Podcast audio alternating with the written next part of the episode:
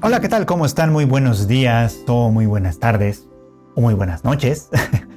Sean ustedes bienvenidos a una emisión más de Anime al Diván, este podcast en el que su servidor Freud Chicken platica un poquito sobre lo interesante, lo no interesante, lo que está pasando en la temporada de anime, que en este caso es ya la temporada de invierno de 2021 que la verdad es que, insisto, e insisto desde hace muchos, desde cada capítulo creo que digo lo mismo, ha sido una, temporada muy cargada de cosas, con muchas cosas buenas por ver, y se vuelve difícil, se vuelve complicado hablar de todo en, en cada semana, pues, ¿no?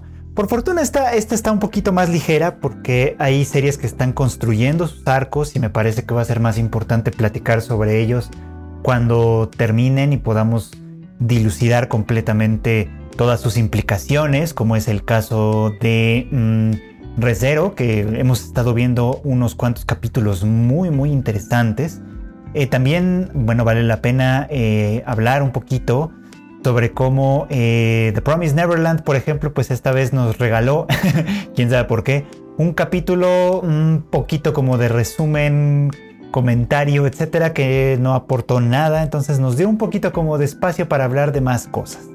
Pero de todos modos, este, este episodio de Anime Alibán va a ser uno muy, muy nutritivo porque vamos a platicar muchísimo sobre lo que empezó a plantear eh, Attack on Titan en este, en este arco de alguna forma en el que vamos a conocer un poco sobre el pasado y sobre las razones que llevaron a Eren a orquestar un ataque en contra de Marley.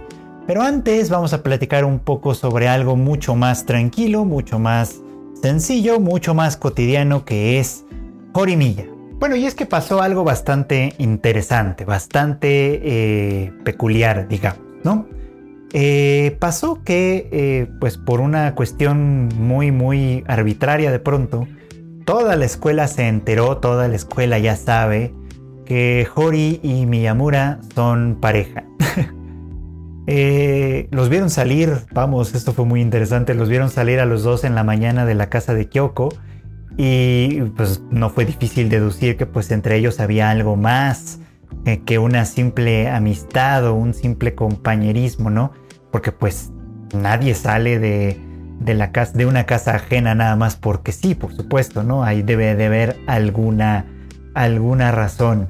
Una cosa como muy peculiar también porque a diferencia de casi todo lo que sabemos y hemos visto de familias japonesas, etcétera, pues la relación entre, entre Kyoko e Izumi se ha vuelto como de una manera tan natural en la casa de, en la casa de los Hori que mm, Izumi ya se puede quedar a dormir, que Izumi ya tiene su propio set de trastes y palillos para comer, que básicamente a nadie le parece extraño que esté ahí constantemente y que incluso eh, pues esté mucho tiempo solo con, la chica, ¿no?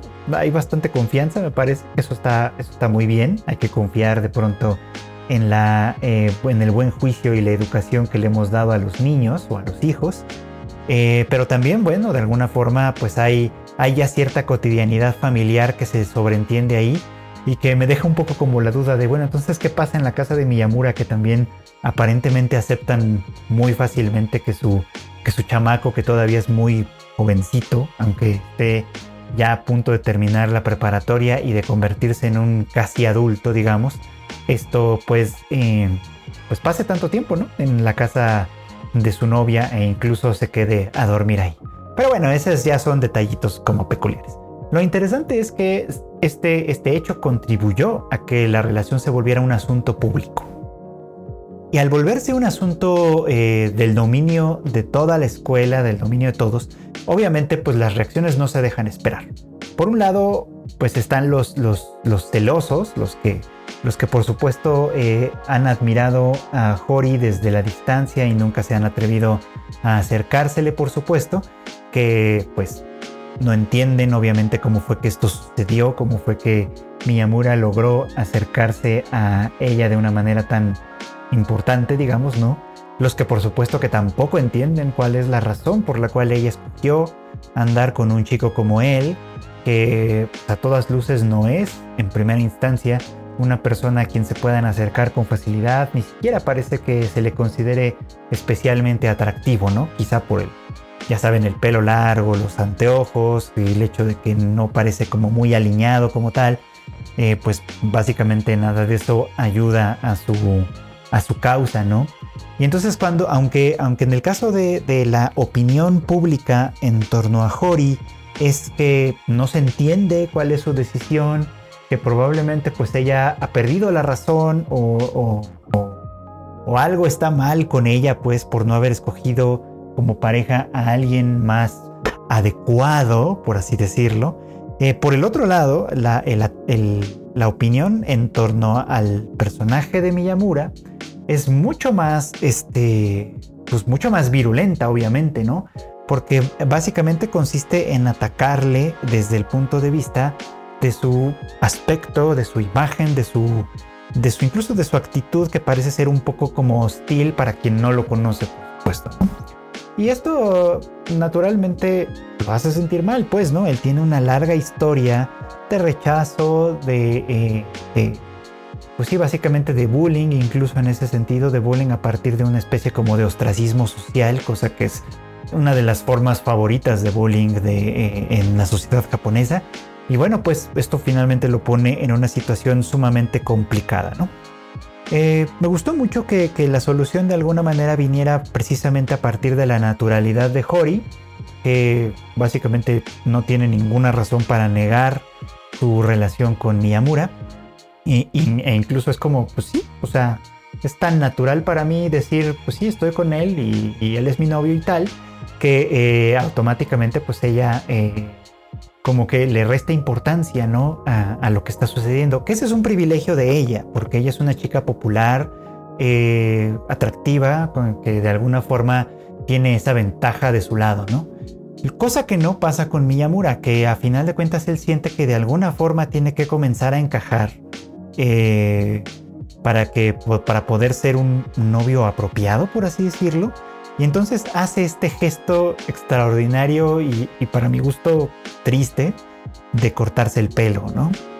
Aparentemente cortarse el pelo le funciona a las mil maravillas porque eh, apenas se le puede ver la cara, pues otras chicas ya empiezan a interesarse en él, cosa que obviamente a Hori, que es bastante celosa, no le parece de ninguna manera. Pero sí me parece a mí un poquito triste, pues, ¿no? Porque a final de cuentas es, eh, era parte como de su identidad el hecho de tener el pelo, el pelo un poco más largo.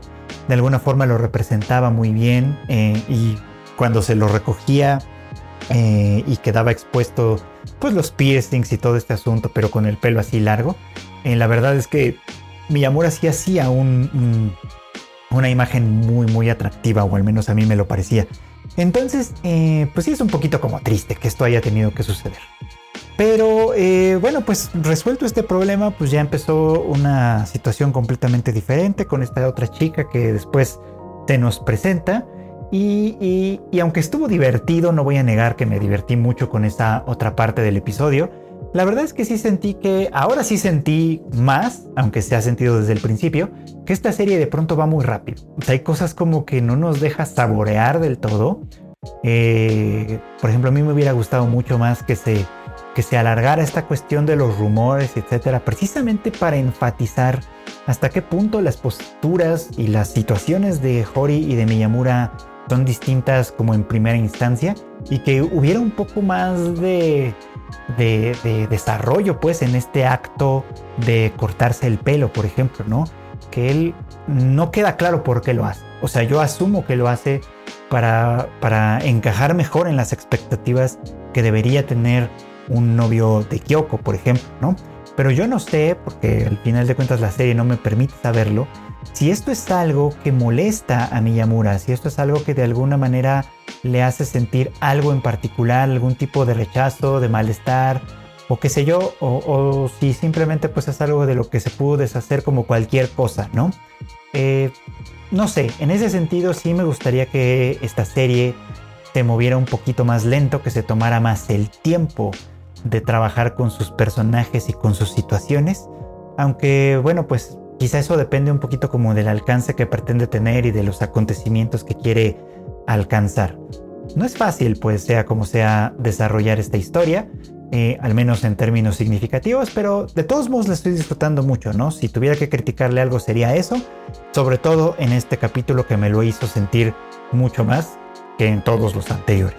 Y bueno, pues siguiendo adelante un poco con lo que esta temporada nos está dejando, vaya, vaya con lo que está sucediendo en Jujutsu Kaisen, que aparentemente por fin te va a entregar a la a la acción que nos viene prometiendo desde el opening con la nueva aparición ¿no? de, este, de esta maldición especial que pues, ataca a los estudiantes ¿no? en el que están en el proceso de este eh, evento de intercambio. Que dadas las circunstancias, la verdad es que yo oh, no entiendo del todo por qué se sigue realizando el evento de intercambio considerando que eh, los estudiantes, los profesores y etcétera han sido objeto muy directo de ataques pero en fin, supongo que en ese universo en el que los hechiceros tienen eh, este tipo de eh, actividad de manera cotidiana, pues tal vez no ha de ser tan raro, digamos como que tratar de conservar su cotidianeidad a, pesar de cualquier circunstancia extraordinaria que se presente. Igual este episodio que tuvo sus dos que tres momentos de interés, uno de ellos es finalmente seguir abundando perdón, en los pues en las motivaciones y en el pasado de los personajes secundarios.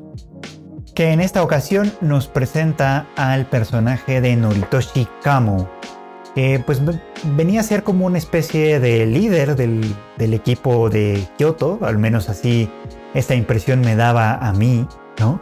Y bueno, pues ahora se va revelando un poco más de su, de su situación, ¿no? Que de alguna manera está vinculado con el clan Zenin que también eh, de alguna manera vincula a Maki y a Mai, pues, ¿no? En una historia como muy, muy, muy eh, truculenta y turbia, ¿no? Ya me, me, comienza a llamar la atención eh, que esta serie, pues, esta serie de alguna forma insiste un poco como en mostrarnos esta parte, ¿no? De que eh, los personajes pertenecen en términos generales a un universo en el que los antiguos linajes y los antiguos clanes siguen teniendo muchísima importancia, cosa por supuesto nada alejada de la realidad, ¿no? Pero que en este caso pues es bastante interesante, pues, ¿no? Porque el clan no ha tenido o no tuvo en su momento, digamos, eh, a las herederas que necesitaba tener en Maki y Mai, y que pues acaba recayendo la, pesadilla, digamos, de ser el heredero de un clan tan importante, precisamente en Noritoshi, que es el hijo, se nos presenta así, de una concubina, ¿no? Y en ese caso, pues, situación también está amarrada a los designios del clan, pues, ¿no? Para obtener una, una situación ventajosa para sí mismo, pero especialmente para su madre, que eh, pues está en una circunstancia eh, social muy, muy eh, complicada, muy particular, bueno, pues él está obligado a, representar un papel, a cumplirlo a cabalidad y de alguna manera a, tratar de influir en ese, en ese mundo a través de su, pues a través de sus logros, básicamente, ¿no? Cosa que también lo pone en una circunstancia muy complicada, muy maniatada y que Curiosamente, vuelvo a insistir en esto, eh, es justamente uno de los elementos en los que eh, Gojo Sensei parece criticar, ¿no? Que eh, el mundo de los hechiceros, el mundo de la hechicería está demasiado amarrado a sus formas, a sus linajes, a sus, sistemas arcaicos, que se olvida probablemente de cuál es tu función de verdad, que es pues básicamente formar a nuevos hechiceros para continuar enfrentando a las maldiciones. Cosa que pues está interesante a medida que lo vamos conociendo un poquito más. Estaría padre que, se hiciera mucho más hincapié todavía en ello porque sea como sea nos permite encariñarnos un poco con los personajes y entender que quizá más adelante van a ser todos aliados. Eh, los estudiantes, digamos, empezando por los de Tokio y continuando obviamente con los de Kioto, para que eh, pues entre sí y con la guía que espero que en algún momento suceda de Satoru Gojo, las cosas puedan ir cambiando de manera mm, profunda, que esto sea una revolución de verdad. Pero bueno, pues en el momento, en el momento de, este capítulo lo que de alguna manera se nos está presentando como un problema importante es sin duda el nuevo ataque del que son objetos con esta maldición de categoría especial que además parece tener eh, una voluntad muy importante y muy interesante, pues, ¿no? Que es eh, esta, esta maldición en específico parece tener un vínculo muy, muy especial con lo natural, con, con la naturaleza, digamos, ¿no? Y eso no sé exactamente cuál es el propósito, pero a mí me hace sentir inmediatamente estar del lado de, del lado de la maldición, ¿saben? Porque eh, sí, es claro, por supuesto, ¿no? Que, que, la humanidad se ha dedicado eh, a destruir el entorno eh, en función obviamente de nuestras necesidades, que muchas veces no son necesidades reales como tanto como percibidas, por supuesto, ¿no? y que bueno, pues digo, por muchos esfuerzos individuales e independientes que hagamos, pues la verdad es que la influencia que podemos tener como personas es ínfima, microscópica, comparada con el daño que se ocasiona a partir pues de las grandes actividades y las grandes empresas, eh, empresas no en el sentido de negocio, aunque también lo incluye, sino empresas como en el sentido de emprendimiento que la humanidad hace, por supuesto, ¿no? Entonces, pues a, partir de esa presentación, la verdad es que en primera instancia digo, bueno, pues la maldición tiene razón.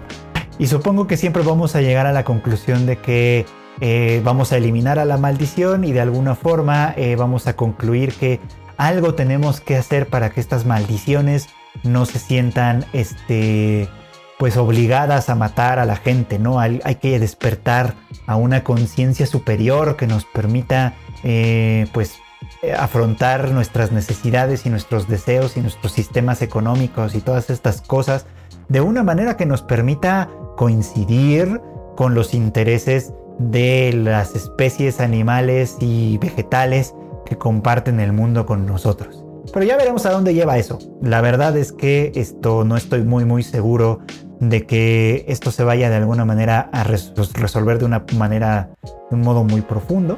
Pero está interesante que se plantee Vamos a ver si Jujutsu Kaisen en su proceso de seguir avanzando nos sigue llevando por un camino bastante más interesante que toda la primera mitad de la serie, que la verdad es que fue más bien anecdótica. Hay que decirlo, apenas ahora empieza como a agarrar cierta lógica y yo quiero pensar que eh, básicamente pues el arco en el que se nos presenta toda la situación y se comienza a entrenar a Yuji y todo esto, la verdad es que pudo haber durado menos. Pero en fin, no me voy a quejar más de esto, la verdad es que todo este nuevo arco sí lo he estado disfrutando un poco más. Creo que va por buen camino y aunque ya no le falta tantísimo para terminar, porque pues básicamente terminará en un mes y medio, eh, va ya lleva tres cuartas partes de lo que de lo que se pretende eh, animar, digamos, en esta ocasión. Por lo pronto, pues ha recobrado un camino, va bien y estoy disfrutándolo mucho más que antes. Y bueno, pues continuemos con unos cuantos breves comentarios sobre lo que ya está empezando a desenvolverse en That Time I Got Reincarnated as a Slime, el más reciente episodio, que tengo que decirlo, fue sumamente estresante, sumamente doloroso para mí, no tengo otra manera de decirlo. Porque la verdad es que eh, todo este tiempo desde la primera temporada y hasta la fecha, hemos aprendido a tomarle cariño a Rimuru Tempest y a toda su nación de monstruos, básicamente, ¿no? Porque han sabido ganarse nuestro corazón, la verdad. Son buena gente, son eh, eh, una nación incluyente, una nación racional, que entiende de alguna manera que forman parte de un mundo más complejo y que en vez de combatirlo y de oponérsele, están tratando de integrarse a él, pidiendo un derecho eh, humano, que es irónico decirlo así porque son monstruos, pero vamos a ponerlo en esos términos, un derecho humano fundamental, que es el derecho de existir, el derecho de eh, autodeterminarse y el derecho a final de cuentas de establecer vínculos razonables y saludables con amigos, con vecinos y con toda la gente que les rodea. Eso estaba padrísimo, eso estaba muy bien. Pero como siempre sucede, no puede dejar de pasar, ya le cayó caca al pastel, como decimos eh, coloquialmente. Ya vinieron a arruinarnos todo esto, ¿no? Y todo con el pretexto, que esto es muy interesante, con un pretexto, el pretexto de una guerra santa. tengan mucho cuidado cuando escuchen eso en la realidad. Cuando escuchen que estamos emprendiendo una guerra santa contra algo, eh, no tienen que usar necesariamente la palabra guerra santa, pero sí eh, eh, un sistema semejante, pues, ¿no? Porque casi siempre se va a tratar de convencernos de que hay un enemigo común a todos. y pensar que hay un enemigo común, en teoría, tiene la función de unirnos a todos en una bandera, bajo una misma bandera, y, actuar en beneficio de nuestra tribu, por así decirlo, de nuestra gente. Pero aquí es muy peligroso esto porque pueden convencernos, se nos puede convencer de que eh, alguien que no es nuestro enemigo es nuestro enemigo. Eh, y digo aquí para muestra pues lo que está sucediendo en esta serie, ¿no?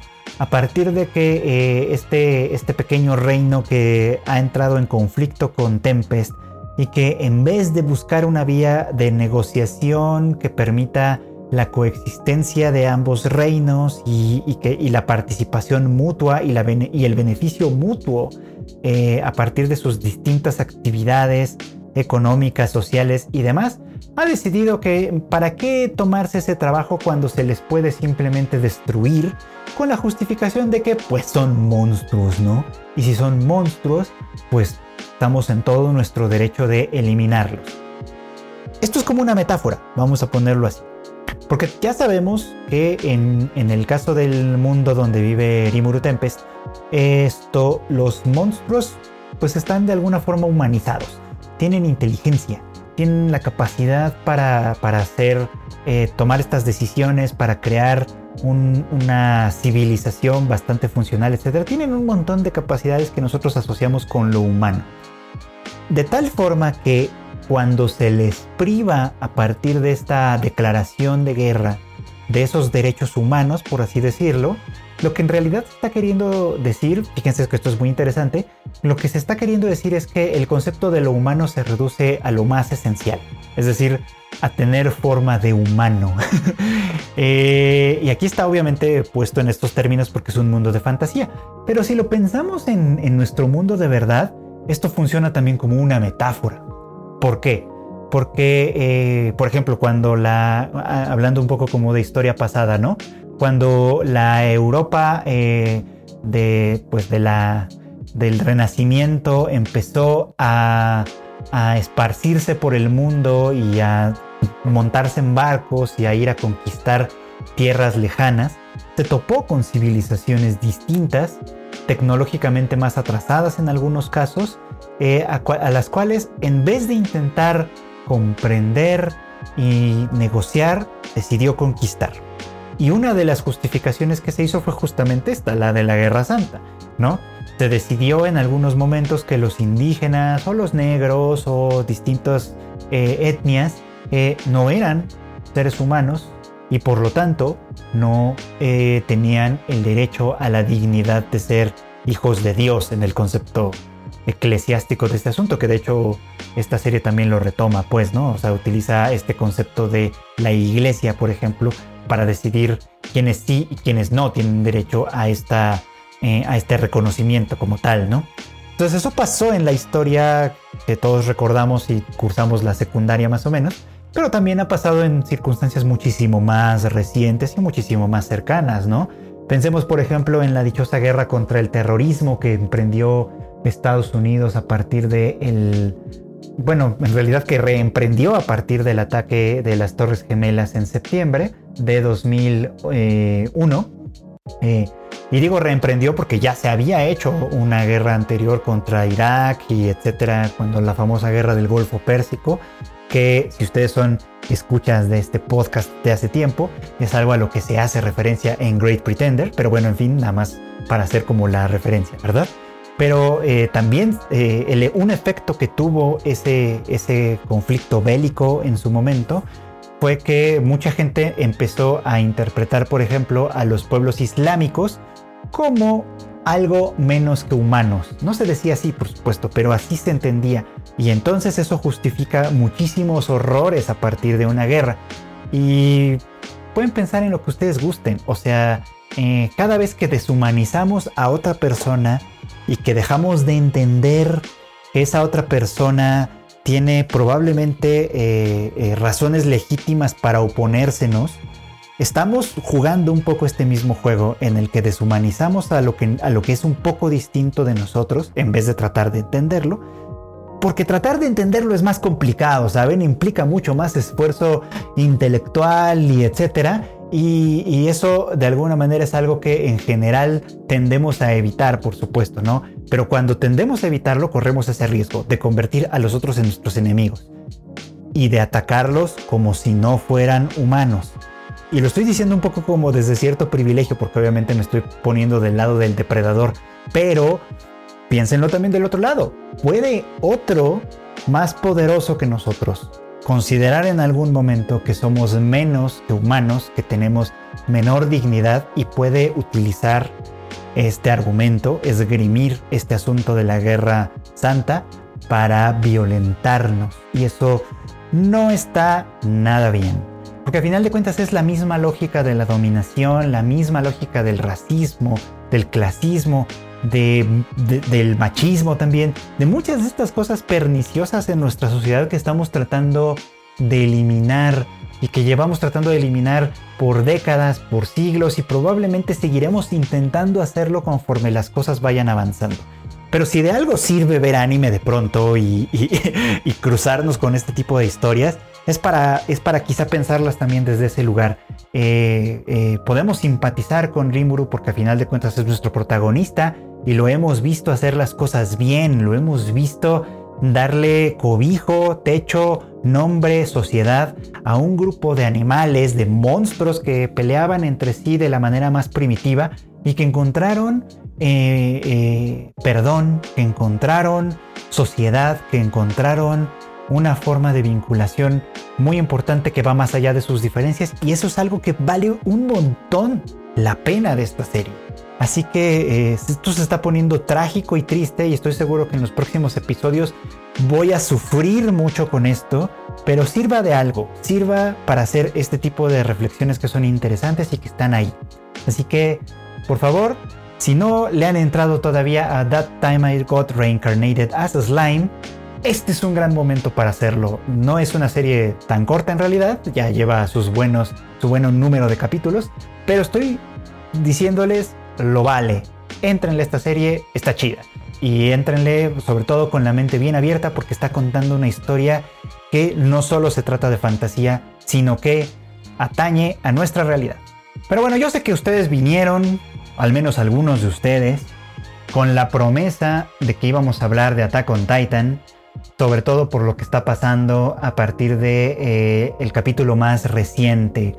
Que, pues sí, la verdad es que hay que decirlo, fue un capítulo aburridón, eh, contrastando sobre todo muchos otros. Y es que una de las mayores virtudes que ha tenido Attack on Titan desde siempre, desde su primera temporada y hasta la fecha, eh, básicamente es que pues, sus escenas de acción son impresionantes, son espectaculares y valen muchísimo la pena desde ese punto de vista.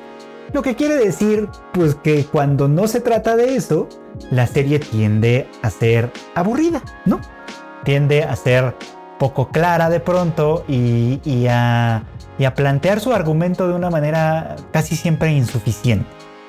Pero no quiero tanto criticarla o hablarle de ese lado, sino más bien exponer un poquito ¿Cuáles son algunas de las fuentes históricas que, eh, de las que eh, Hajime Isayama, el autor de esta, pues de esta historia, se ha inspirado para presentarlas? Porque esto es interesante y nos puede dar un poco como de cuenta de cuál es la ideología que se esconde, no tan profundamente, la verdad sea dicha, detrás del argumento de Attack on Titan. Esto es bastante interesante. Pero me veo obligado a darles un pequeño preámbulo. A lo mejor dándoles el preámbulo van a ir notando un poco las semejanzas, pero déjenles cuento. Eh, eh, la historia reciente de Japón es muy interesante porque, como todo el mundo no deja de demostrar y de decir, es un país que pasó de estar en una e-, edad media, por así decirlo, muy tardía, que se extendió hasta el final del siglo XIX, para convertirse en muy poquito tiempo en una potencia mundial. Muy poquito tiempo comparativamente hablando, por supuesto, ¿no? Porque estamos hablando de un país que hasta, por poner una fecha muy, muy, un poquito arbitraria, ¿no? Hasta 1868, que es cuando eh, sucede este proceso de la restauración Meiji, que consiste eh, en una reforma muy, muy radical del país, empezando por eliminar el régimen militar de los Tokugawa, esto y convertirlo en un país un poquito como a la occidental, pues un montón de cosas pasaron en ese proceso, ¿no?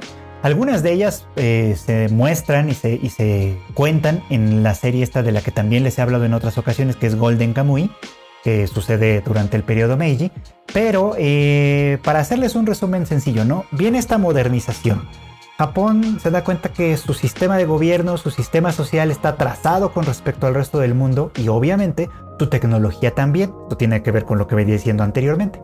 Entonces, eh, obligados por la fuerza, eh, el gobierno, el nuevo régimen de Japón, pues tiene que aceptar unos eh, acuerdos comerciales internacionales, sin entender muy bien qué significaba eso de internacional, que eran muy, muy desventajosos y que les tomó muchísimo tiempo renegociar para tener, pues ahora sí, condiciones mucho más amigables, pues, ¿no? Esto obviamente implicó muchísimas reformas que fueron bien difíciles en su momento. Se, tuvo que, como les digo, ¿no? Eh, cambiar el sistema social por completo, se abolió la clase samurai, eh, se tuvo que invertir en crear un ejército militar moderno, que se tuvo que aprender técnicas y tácticas con las que el país no estaba tan familiarizado. Le fue bien, hay que decirlo, eh, eh, dentro de lo que cabe, con muchas dificultades con muchas décadas de trabajo. Se lograron no solo renegociar estos tratados, sino que también se lograron los primeros eh, éxitos militares con la, la primera guerra sino-japonesa, con la guerra ruso-japonesa, que es un tema central en Golden Kamuy. Este, y bueno, pues muchas cosas mejoraron en ese sentido, ¿no? Pero lo que no mejoró tan rápidamente fue la posición de Japón en el entramado internacional. Japón formó parte de los aliados durante la Primera Guerra Mundial y aunque pues eso era un país distante, relativamente pobre todavía, en su cooperación fue mínima, pues aunque se sentó en la mesa de los ganadores, por así decirlo, eh, pues al final de cuentas las negociaciones en ese sentido no fueron favorables para los japoneses y sí se quedó ahí un poco como de resentimiento, por supuesto, ¿no? Un poco como de, sensación de humillación, de, una humillación internacional, por supuesto, ¿no? Y los orgullosos japoneses pues no se iban a quedar con eso eh, ahí, ¿no?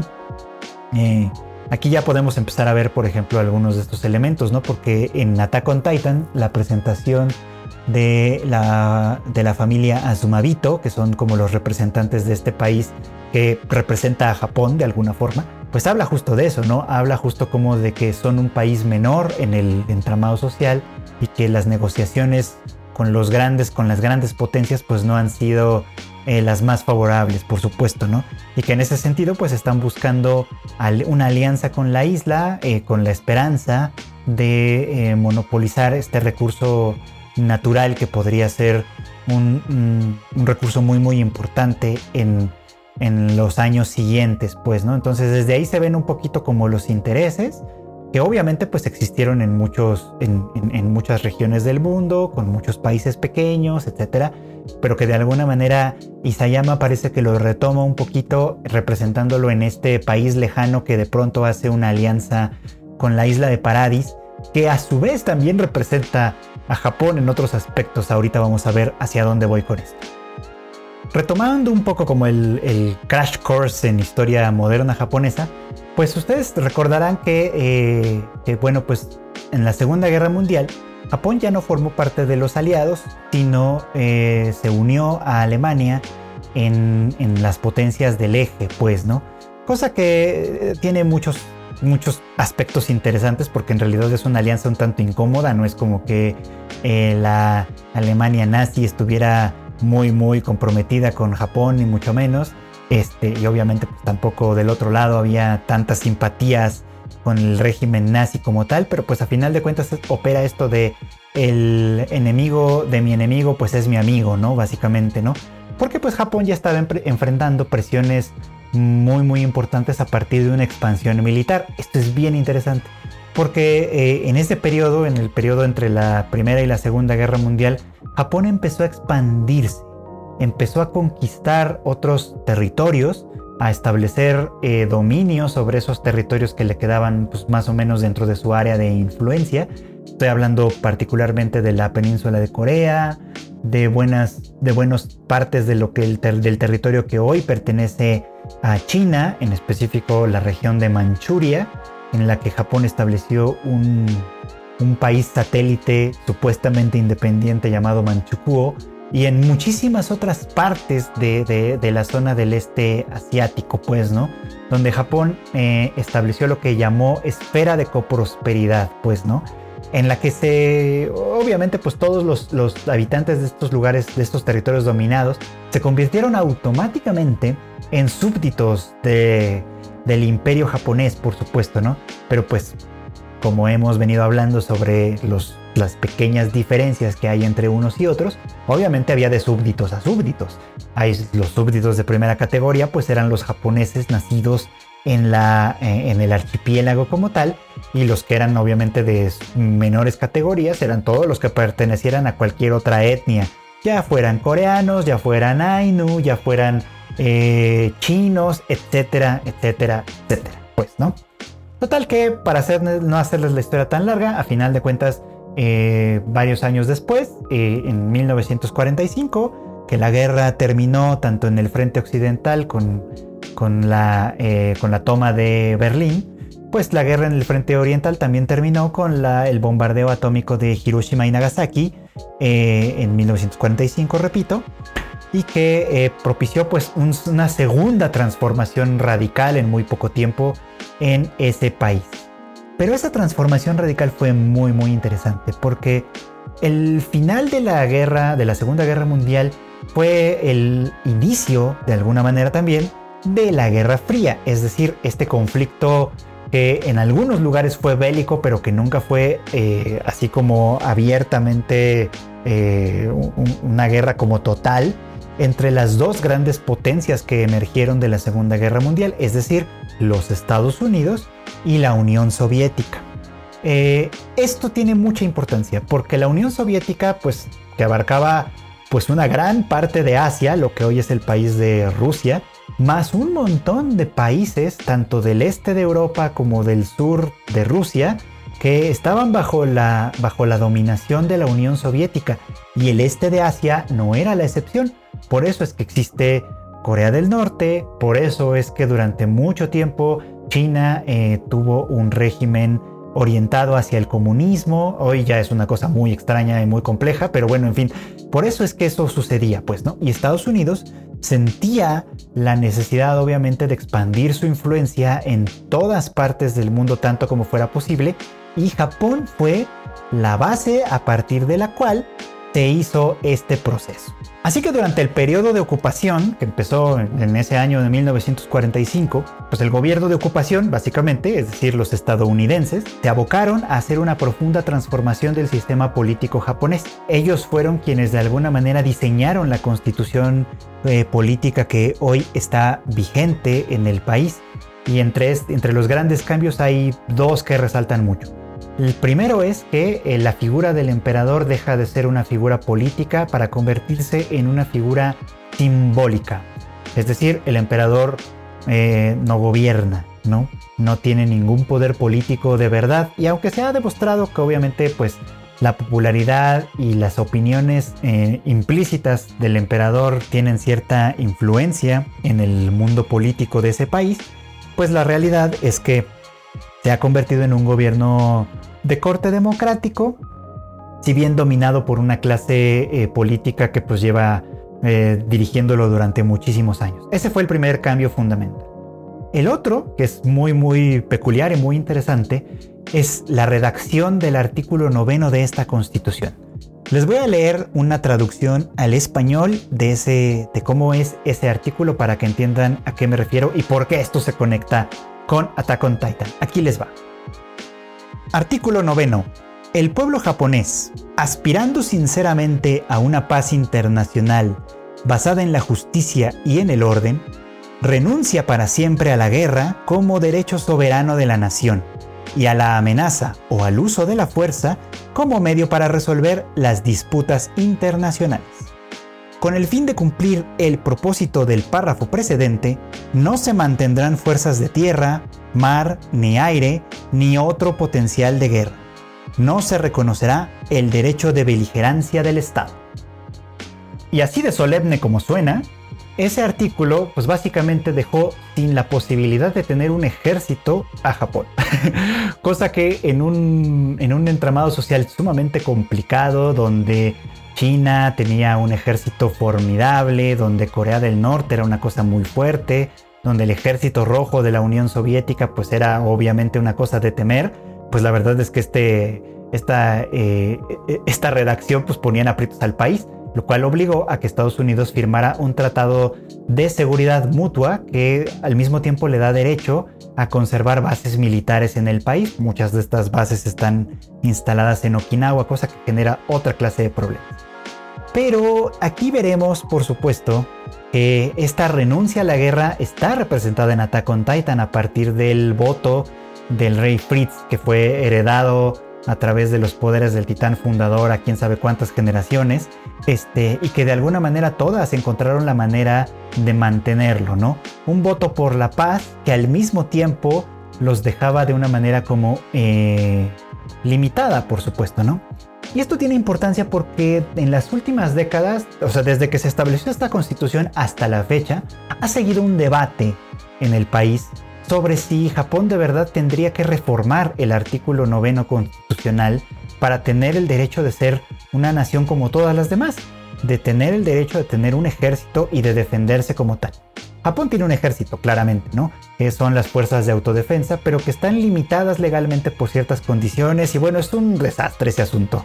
Bastante complejo que a lo mejor un día les platico con calma, pero que de alguna manera siempre ha despertado la inquietud, sobre todo en los ultranacionalistas que nunca han dejado de existir, de que esto atenta contra la dignidad de los japoneses y contra la libertad de los japoneses como tal, ¿no? Y que el gobierno tendría que echar para atrás este, esta ordenanza, que además es de origen extranjero, eh, mm, para finalmente convertirse pues, en una nación poderosa y orgullosa como siempre ha sido.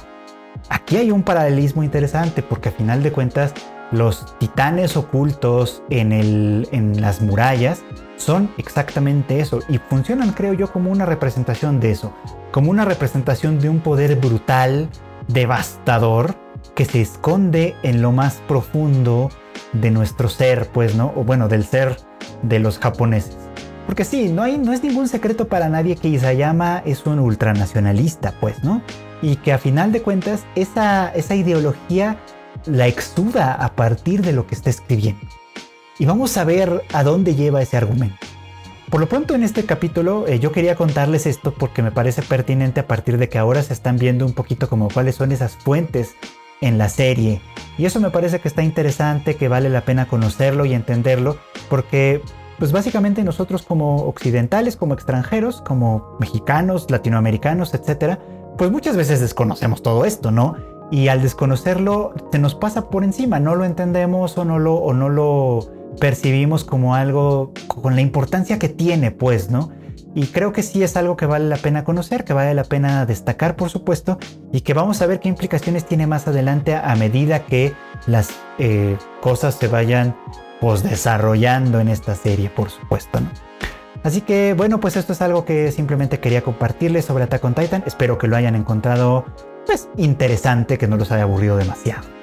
Y bueno, pues esto es todo por hoy. Muchísimas gracias a todos los que me hacen el favor de escuchar este podcast semana a semana. De verdad les estoy muy agradecido. Muy agradecido también a quienes obviamente lo escuchan en las distintas plataformas, Spotify, Apple Podcast, Google Podcast o cualquiera que sea la que ustedes utilicen. Y por supuesto agradecerles también que me escuchen desde tantísimos lugares de este mundo. Eh, la verdad es que les agradezco muchísimo, muchísimo su apoyo. No saben, me conmueve un montón saber esto está sucediendo, pues, ¿no? Eh, aprovecho pues este momento para decirles que si también es la primera vez que escuchan este podcast, pues se suscriban a él porque cada semana tenemos contenido nuevo. Ya estoy preparando algunos especiales también para platicar con ustedes a profundidad de algunas de las series más interesantes, no solo de esta temporada, sino de otros años, de otras décadas, para que pues tengamos una mayor discusión y conversación sobre el anime que tanto nos encanta, ¿no? Esto, les agradezco nuevamente su, su, apoyo a este, a este bonito podcast y los invito también a que compartan eh, este y los otros contenidos que tenemos para ustedes en Tadaima. Ya saben ustedes que los martes tenemos el Rage Quit con Marmota IQ, un podcast divertidísimo sobre videojuegos, uno como no van a escuchar en otra parte. También los viernes, a veces los sábados, porque pues esto es complicado, eh, escucharán también el podcast Shuffle a cargo de Kika, en el que ella les recomienda muchas cosas distintas a, través de, pues, de su gran gusto. No solo anime, también películas, series, música, etcétera, para que lo disfruten. Y no olviden que también tenemos el Tadaima Live en vivo en YouTube, en Facebook y en Twitch los miércoles y los sábados en punto de las 8.30 y ya de forma diferida a través de podcast. Eh, tenemos una gran cantidad de cosas que compartir con ustedes y bueno pues este, no queda sino reiterarles mi profundo agradecimiento y desearles que pasen una semana estupenda. Muy buenas tardes, buenas noches o buenos días.